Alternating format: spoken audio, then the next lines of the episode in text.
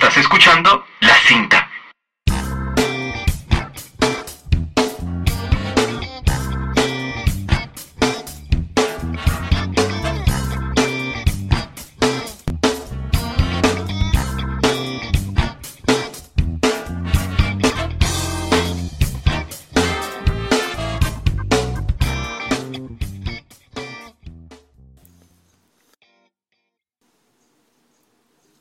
Hola amigos de la cinta, soy Juan Sebastián Valencia. Eh, estamos aquí conectados a través del Spreaker, del iTunes Store y desde mi página web, juansebastianvalencia.com, para los que quieran escuchar estas charlas con amigos artistas que van a hablar de su arte.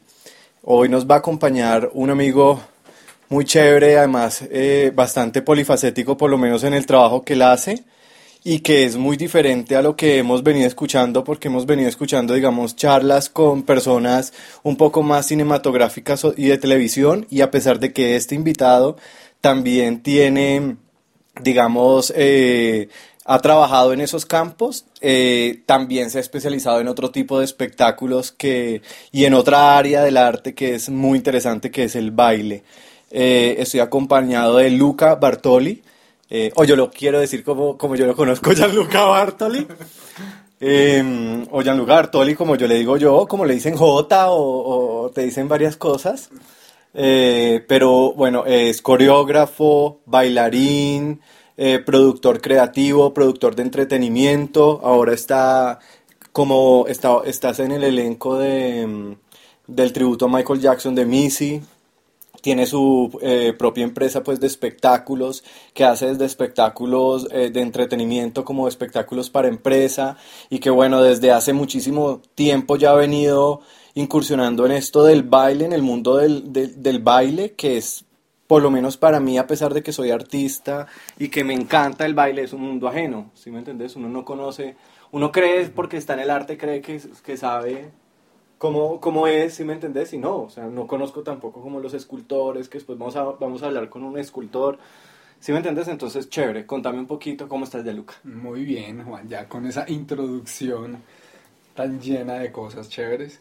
Eh, no, pues muy bien, muy contento de poder estar acá contigo compartiendo y de este arte que es el baile.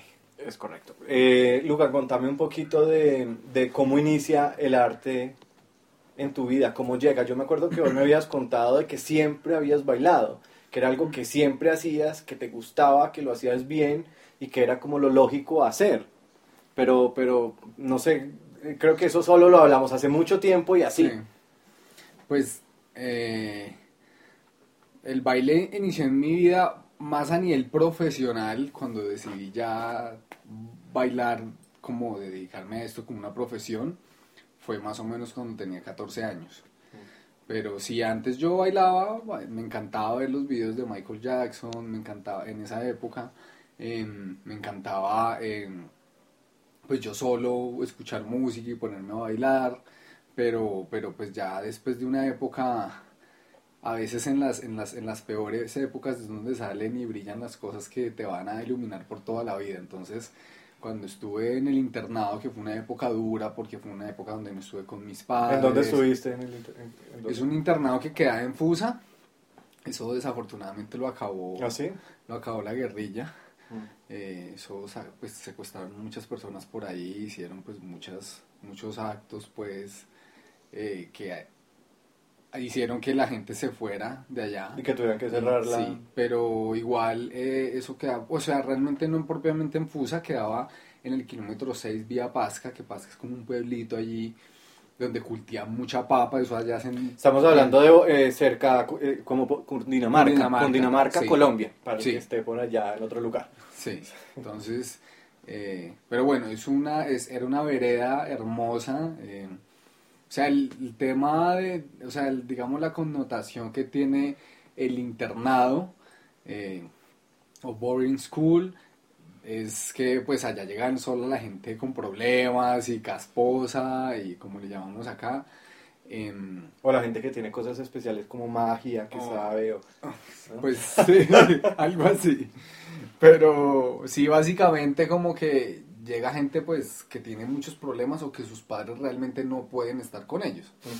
Yo básicamente llegué no por problemas, pero sí porque eh, mi mamá no podía estar conmigo, eh, le había salido una oportunidad para irse del país, yo era un chico de, un joven que pues estaba pasando por una época dura que mis abuelos en esa época que estaban vivos eh, pues no estaban ya para lidiar pues con otro chino con problemas de, de adolescente y, y, pues desafortunadamente yo no pude viajar con mi mamá pero me llevaron a un sitio donde al principio fue duro el acople saber lo que es estar un poco más independiente eh, interactuar con diferentes tipos de personalidades de carácter eh, eso fue pues lo duro. Luego de un tiempo ya fue un... ¿Y empezaste a bailar ahí en el internado? Empecé a bailar en el internado, eh, conseguí unas amigas que les gustaba el tema también, veíamos videos de Michael Jackson, hacíamos el playback del video y, y de ahí empecé yo como a decir definitivamente esto es lo que quiero hacer, me encanta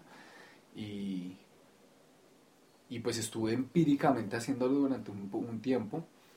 Eh, en ese tiempo pues no estaba en internet como está ahora, de hecho no había YouTube, no había nada de eso. Entonces pues la forma de uno enterarse en qué iba pues el baile, porque pues prácticamente lo que es toda la danza comercial, el hip hop, que era lo que yo más bailaba, el jazz, todo eso uno lo ve más es en Estados Unidos, es como la matriz de todo ese tipo de géneros y estilos. Entonces, nos tocaba comprar DVDs de Britney Spears, de NSYNC, de Michael Jackson para poder enterarnos de qué era lo que estaban haciendo allá, qué era lo que se estaba creando. Claro. Y, y luego de eso ya cuando eh, de verdad ya cre estuve en una compañía trabajando, Clara Luna, ellos trabajaban musicales. Eh, estuve ahí un tiempo dedicado más a la parte de baile más que al actoral y al, y al canto. Y, y ahí empecé ya como a meterme ya en el mundo comercial, a entender cómo funcionaba todo y decidí pues estudiar. Que Clara Luna estuvo nominado al Grammy, si mal no lo recuerdo, los chiquitos. Los chiquitos Esos son los chiquitos. Ahí, sí, tenemos, ahí está. Ilenia Ant- Antonini, que es eh, hija de una amiga mía que se llama Morela Zuleta, actriz, que además es, la- es cantante, creo que estuvo, en- eh, creo, no, estuvo en, eh, en La Voz Kids, de pronto, de pronto la traigo acá. Y, ahí, y ellos estuvieron hace como tres años, estuvieron nominados al Grammy, es- les, les ha ido bien a esa Sí, Clara Luna. chévere, chévere. Buen inicio para los niños, ¿no? Sí, claro, es un buen inicio. Para mí lo que son las compañías Clara Luna y, y, son como las dos compañías. Pensando yo en que a nivel, pues ya para llevarle un tema más profesional, un poco más grande ligas, me, me parece que Missy. Ahorita vamos a hablar de eso de Missy porque ya Luca está trabajando en el tributo a Michael Jackson que incluso se estrena la otra semana, el miércoles de la otra semana, que sería qué fecha? El 12, el 12 de agosto. El 12 de agosto. en el Teatro Eh, de Bellas Artes. En el Teatro de Bellas Artes y es el tributo a Michael Jackson y van a haber más de cuarenta y pico de artistas en escena. Eh, por ahí me sé que van a cantar Smooth Criminal, entonces o, o lo van a bailar. Bailarla, bailarla. que me todo. parece lo máximo, entonces eso hay que verlo. Entonces ahorita nos hablas de eso, pero antes de que me estabas contando de tu historia, un poco de lo que llega, de cuando empieza de cuando empiezas a bailar en el internado y todo, ¿en qué momento tomas la decisión de que se vuelve algo profesional en tu vida? A los 18 años. O sea, porque lo que a a los mí me 14 el baile se volvió ya más que un hobby, o sea, ya realmente, pero yo no me había decidido a tomarlo profesionalmente. O sea, era como que me encantaba, como que lo hacía, como que hacía presentaciones, pero, pero, pero estaba todavía buscando realmente cómo, cómo, cómo sí, poderlo meter en tu vida Sí. real sin que no porque es que pero es que a eso es lo que me refiero porque por ejemplo mira yo sí a mí también a mí el baile me gustó durante cuando era pequeño mucho tiempo bailé mucho tiempo y, y bailaba en el colegio en todas las presentaciones estamos estamos comiendo choclitos, y bailé mucho tiempo, me encantaba, también me encantaba la actuación y todo, pero me encantaba el baile, cuanto baile hubiera, en mi casa estaba, estaba bailando, estuve en clases de baile, si podía bailar, ta, ta, ta. Obviamente también estaba el cine en mi vida, estaba la escritura en mi vida y digamos, coge fuerza, pero yo siempre he creído que un poco también intervienen pues otras cosas, inclusive hasta la familia, eh, ya sea a favor o en contra. Y, y hoy me pregunto, por ejemplo, porque una de las carreras que nunca pensé y que hubiera sido perfecta, y es a lo que digamos que he venido tratando de llegar, era haber llegado a, a decir musical. ¿Sí me entendés? Sí. Que reúne la dirección, que reúne la actuación, que reúne el baile. ¿En qué momento, como una, una persona como vos, que le encanta el baile, que está bailando desde que tiene 14 años, en qué momento puede decir, esto es mi profesión? ¿Cómo, cómo nace esa...? Bueno, parte de una pasión y parte de una necesidad. Digamos que em, en el momento en que yo estaba bailando ya en presentaciones, como con minitecas, en, en colegios, y viendo que la gente le gustaba y aparte lo pagaba, pagaba por verlo, y en ese tiempo nosotros estamos en una crisis económica, se volvió un poco mi salvación en ese Una momento. necesidad. Claro, era una necesidad que tenía y estaba aprovechando de pronto ese... ¿Y cómo talento. empezaste a bailar en minitecas? ¿Cómo llegaste a ese...? Eh, gente que nos veía en, en, en presentaciones. ¿Y digamos, qué, un grupo? ¿Era un- Ah, el- o los de En Clara Clara Luna. Luna nosotros eh, bailábamos y eh, Mauricio a veces eh, invitaba a personas a que fueran y nos vieran. Mauricio Para- era el director de Clara Luna. Sí. O Eh, era, no sé si en este es, no, todavía es. y nos veían y ahí empezamos a hacer contactos y a, y a generar, pues en ese momento digamos que yo no estaba liderando el grupo, lo estaba liderando otras personas y, mm, y, empeza- y empezamos a moverlo y ahí era donde nos llamaban eh, y tú sabes que todo ocurre pues del voz a voz y así ya puntualmente de pronto me llamaban a mí directamente para que hiciera cosas y yo pues las empezaba a hacer. Pero entonces yo dije, bueno, ya esto se me está volviendo un tema que, que, que pues me está generando un ingreso. Entonces puedo ayudarle a mi mamá en esa época que estábamos como en esa crisis y voy a profesionalizarme. Entonces ya decidí empezar a ahorrar, le comenté a mi mamá también del tema, ella pues claramente me apoyó y me dijo pues ahorremos y te vas a estudiar a Australia, que era mi sueño. Eh, básicamente no, no solo por, por el lugar, sino también porque teníamos una, tenemos una tía que vive allá, entonces era mucho más fácil yo poderme quedar allá con ella mientras y aliviar un poco los costos. Los de- entonces, eh, nada, pues eh, seguí trabajando, ahorrando. Mi mamá también ya consiguió un trabajo, ya pudo. eh, de hecho, ya trabajó en el Cinema Odeón, ahí fue donde empezó, que quedaba en la 93 hace muchos años, como 10, 15 años. Y, mm, y nada, y entonces ahí ella ya tenía una estabilidad eh, y pu- pudimos ahorrar para poder ir a Australia, a Sydney, Australia, de hecho. Em, allá estuve un año porque desafortunadamente eh, me hubiera podido quedar más, me gustaba mucho, pero, pero tenía una novia acá. Te pues, tocaba volver. Y me volví por ella para hacer que al año terminamos. Pero ¿Y cuánto tiempo estuviste en? Un año. Un año. ¿Qué es lo más difícil cuando uno, digamos, le, le gusta el baile como algo de que me gusta a cuando se vuelve profesional? ¿Qué es más difícil? La adaptación del cuerpo, eh, no sé, las rutinas, eh, no sé, ¿qué podría ser? el acondicionamiento del bailarín ¿Qué es? ¿Qué es lo más duro. Un bailarín tiene que ser rápido, tiene que tener buena coordinación, eh, tiene que tener memoria, tiene que tener flexibilidad, eh, no puede estar gordo, tiene que tener una figura eh, atlética. o sea, son muchas las, la- las, las habilidades que tienes que tener, que tienes que agudizar como bailarín. Y para lograr todo eso tienes que hacer un entrenamiento duro. O sea, para mí, un bailarín, la profesión del bailarín dura aproximadamente unos 10 años, 8 o 10 años. De formación. Sí. Es De formación individual y de formación académica. Sí, De todo.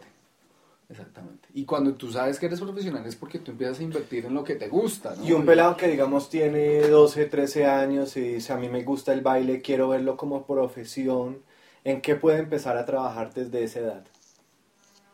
Eh, yo lo que siempre recomiendo es que inicien por la madre de la danza, que es el ballet. Eh, si la gente está aquí en Colombia, chévere que también, pues hablando de un bailarín colombiano, el folclore de Colombia es divino y también trae eh, muchas habilidades por todo lo que por todo lo que tenemos en nuestras regiones. Entonces, Eh, pero recomiendo básicamente eso, que hagan ballet, que hagan folclore. Que empiecen desde esa edad a hacerlo. Sí, si pueden antes mucho mejor. O sea, si pueden desde los 5 años, 6 años, también está Que eso bien. llama más también hacia los padres, ¿no? Porque Sí, ahí ya son los padres. Los papás los que Pero les- mira que la danza para mí es una base para todo. Mm. O sea, te sirve para todo. Así yo, digamos, llegue a tener un hijo, cosa que no creo porque yo no quiero tener hijos. Pero un niño que tú lo veas de 5 años y lo metes a hacer baile, igual en 10, 15 años, así no lo desarrolle como profesión, le sirve a él para, para su vida, para tener una vida sana, para estar atlético, para pensar mejor, para estar activo. Para tener eh, coordinación, Para para- tener coordinación, para muchas otras cosas que quiero Si quieres salir al- a de pronto otro deporte, eh, tam- tiene pues la- las, las, las cualidades del bailarín sirven para tú hacer cualquier deporte. ¿Y qué pasa si ese peladito, digamos que seguimos, tiene 12 años y quiere ser, quiere ser bailarín de hip hop? ¿Que vaya al ballet? Sí. ¿Por qué? Y- Bueno, yo digo que si quiere hacer hip hop, ah, tiene, o sea, tiene que Porque además esa es un poco la paralelo. especialidad tuya, ¿no? Sí. Esa es un poco la especialidad que siempre Yo has no hecho. soy bailarín de hip hop, eso sí lo aclaro, porque el bailarín de hip hop, a diferencia del bailarín comercial o el bailarín urbano que hace street dance, em, el bailarín de hip hop es propio de la cultura. O sea, es la persona que vive el DJing, que es un b-boy, un breakdancer, eh, que está con toda la, la cultura de graffiti, de los MC. Entonces, eh, ahí es cuando realmente yo considero que un, es un bailarín de hip hop, cuando solo está dentro de eso. Cuando ya hacen otras cosas a nivel comercial, cuando ya hacen otro tipo de cosas, ya no es, no se es real, digamos. No es el- ¿Y entonces qué se es? Es comercial. Es comercial, sea, es un bailarín urbano, pero no Urbano. de hip hop. ¿ya? Ok. Entonces, em, eh, digamos que yo digo que igualmente, así quieras ser bailarín de hip hop, de la cultura, Sí, tal, urbano. pero si quieres des- desarrollar tienes que tomarlos en paralelo, porque mientras el ballet te puede estar dando una, una técnica y unas condiciones eh, para que tú puedas hacer cualquier baile, eh, es un poco cuadrado para lo que es el hip hop. O sea, el hip hop tiene unos movimientos que desarticulan completamente lo que es en el ballet. ¿ya? Yo te digo es Entonces- porque, por ejemplo, muchos pelados pueden decir, no, es que yo quiero ser bailarín de hip hop porque es más, eso es la parte masculina y yo quiero bailarme así, Ujú. ta, ta, ta. Y en el miedo de lo que vos puedes estar diciéndole, eh, que además, pues, quien te ve, yo siempre te digo yo, yo, ¿no? Entonces, mm, pero yo te lo entiendo pues porque ya somos adultos y uno ya entiende de verdad la lógica de, de- de las Sí. necesidades que van eh, desligadas de la sexualidad, de todo lo, de todos esos tabúes que se pueden llegar a crear. Pero, pero ¿cómo no, cómo, cómo ese pelado que quiere seguir con ese, con ese urbano, decirle, hey, vaya, vaya a esos inicios que igual no lo va a perder, ¿no? Pues eh, también la, la, decisión está en que es un, bueno, es una sugerencia si tú quieres ser un bailarín que de pronto más adelante eh, quiera hacer otro tipo de, de, de- de estilos o de... Que sea más, más integral. Sí, pero digamos que mientras más cosas aprendas mucho mejor y más si es el ballet por lo menos... o Sí, que es el inicio, como el teatro. Sí, es el inicio. Como pues, por más de que te quieras terminar en televisión, si haces teatro, pues estás más capacitado, eres más integral, puedes llevar a, a otras partes.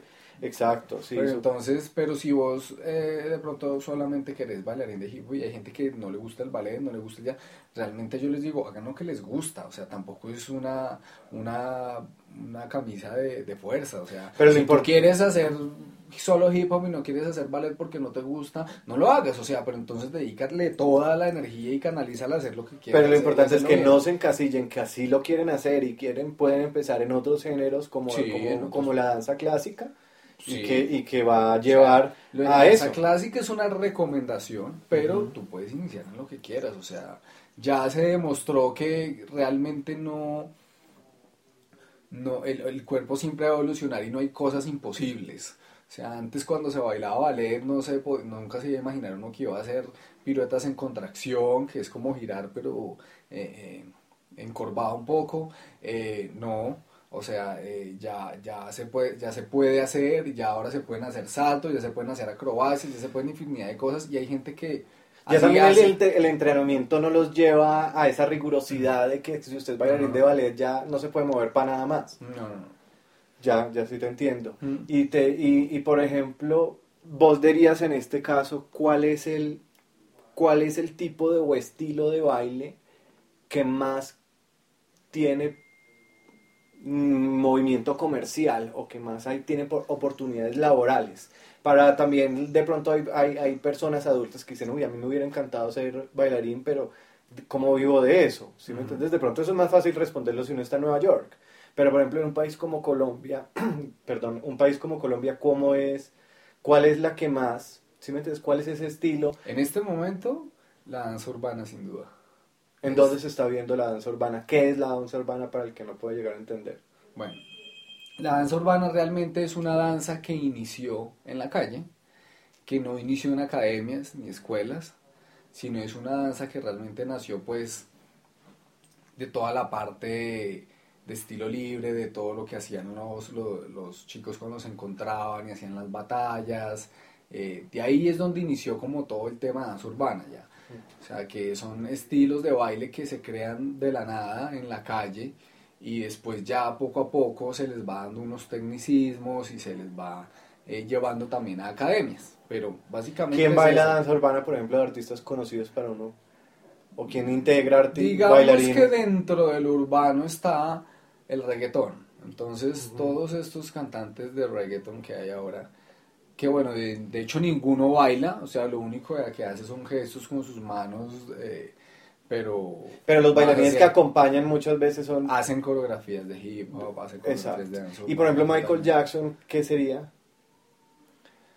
Michael Jackson sacó un estilo único y es el, el papá de muchas cosas, ¿no? O sea, él, él inició con cosas pop, claramente, eh, pero él pues copió, digamos, mucho de lo que fue James Brown, de lo que fue Bob Fosse, en- y él empezó a unir un estilo que, donde yo veo que, y- que, que cogió, tan- que cogió cosas, pero lo volvió algo también Personal, más de él. personal. Sí, porque Yo no es Bob Fosse, no es solo No, no es lo mismo verlo a él. O sea- que uno puede ver cosas muy parecidas, pero no es Michael Exacto. Jackson.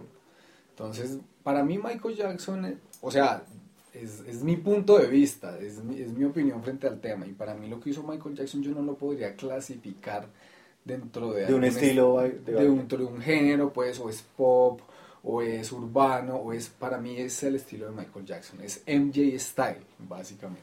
Ajá. Nosotros estamos, esta entrevista se trató de hacer varias veces y casi que no nos podemos ver Uy, porque sí. los porque los están en este momento en una en, un- en unos en, en unos ensayos bastante fuertes. Me estaba diciendo, estábamos ahorita reunidos con Rubén, el, el coreógrafo que espero después tenerlo cuando termine todo su proceso. Me está diciendo que tienen teatros de, de 12 horas, o sea que están Sí, unas ahora 12 ensayo ma- todo el día. todo el día eh, dándole fuerte. ¿Qué, qué, qué- qué es lo que, haciendo esas coreografías que estás hablando de que el estilo es único, que no estás haciendo otra cosa más, sino algo que es único de, de Michael Jackson? ¿Qué es lo más difícil? ¿Qué es lo que más te ha dolido?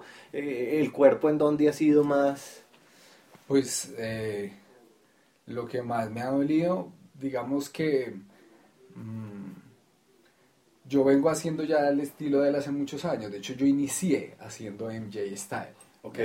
Luego ya pasé a más cosas urbanas, ya luego ya hice ballet, ya hice jazz y hice un poco de tap y ya empecé a crear mi estilo, Ujú. que lo veo muy dentro de la danza comercial. Pero, pero, pero digamos cuando ahorita en este punto para mí no se me dificulta nada porque es algo que llevo des- desde los inicios de mi carrera. Claro, estás Entonces, entrenado ya sí, eso.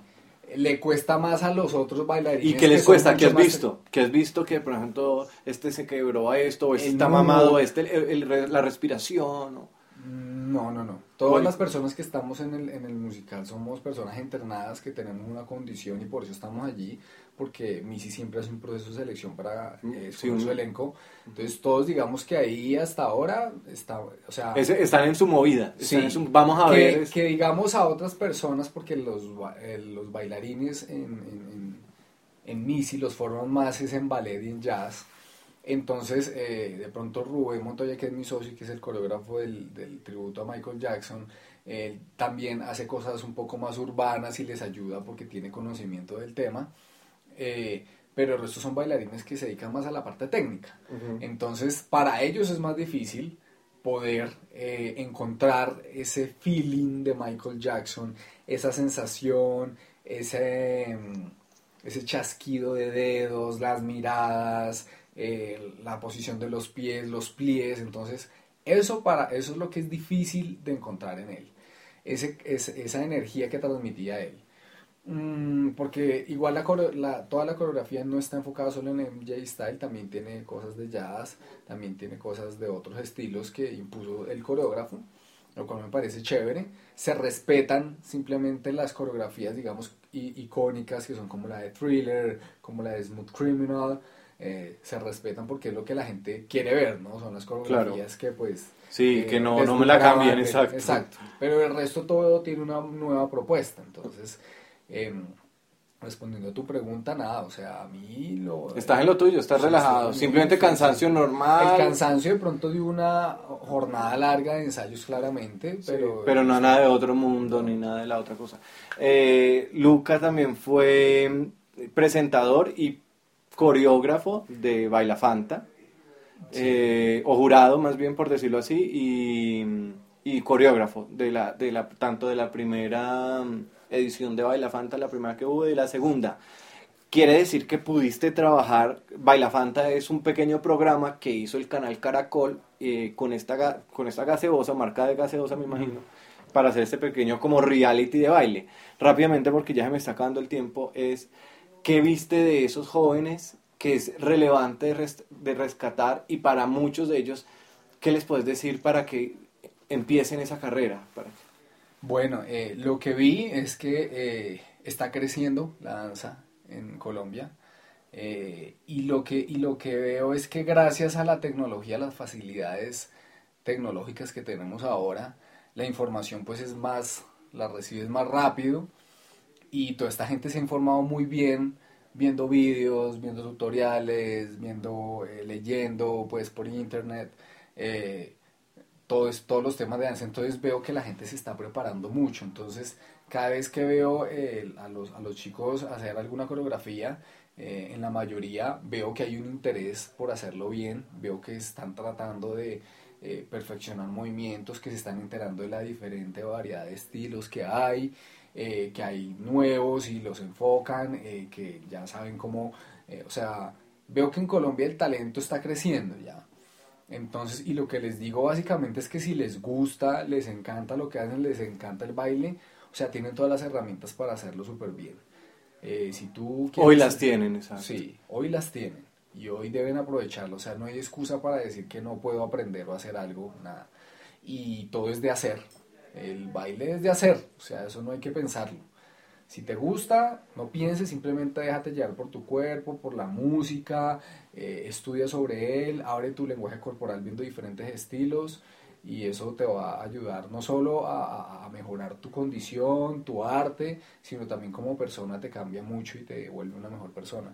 Eso, aquí estaba Luca Bartoli, un gran amigo, bailarín, coreógrafo y con una gran trayectoria y que tiene además una historia importantísima que contarnos. Muchas gracias, por acompañarnos. Espero que nos podamos volver a ver en otro La Cinta. Eh, recuerden que todas las semanas los lunes a las 9 de la noche estoy publicando entrevistas con amigos artistas que se encintan hablando de su arte. Este fue Luca Bartoli y lo vamos a ver en el tributo a Michael Jackson, no se lo pierdan. del 12 de agosto al 30 de agosto en el Teatro de Bellas Artes. Así es. Entonces, gracias. Esto fue La Cinta, nos vemos pronto. Estás escuchando La Cinta.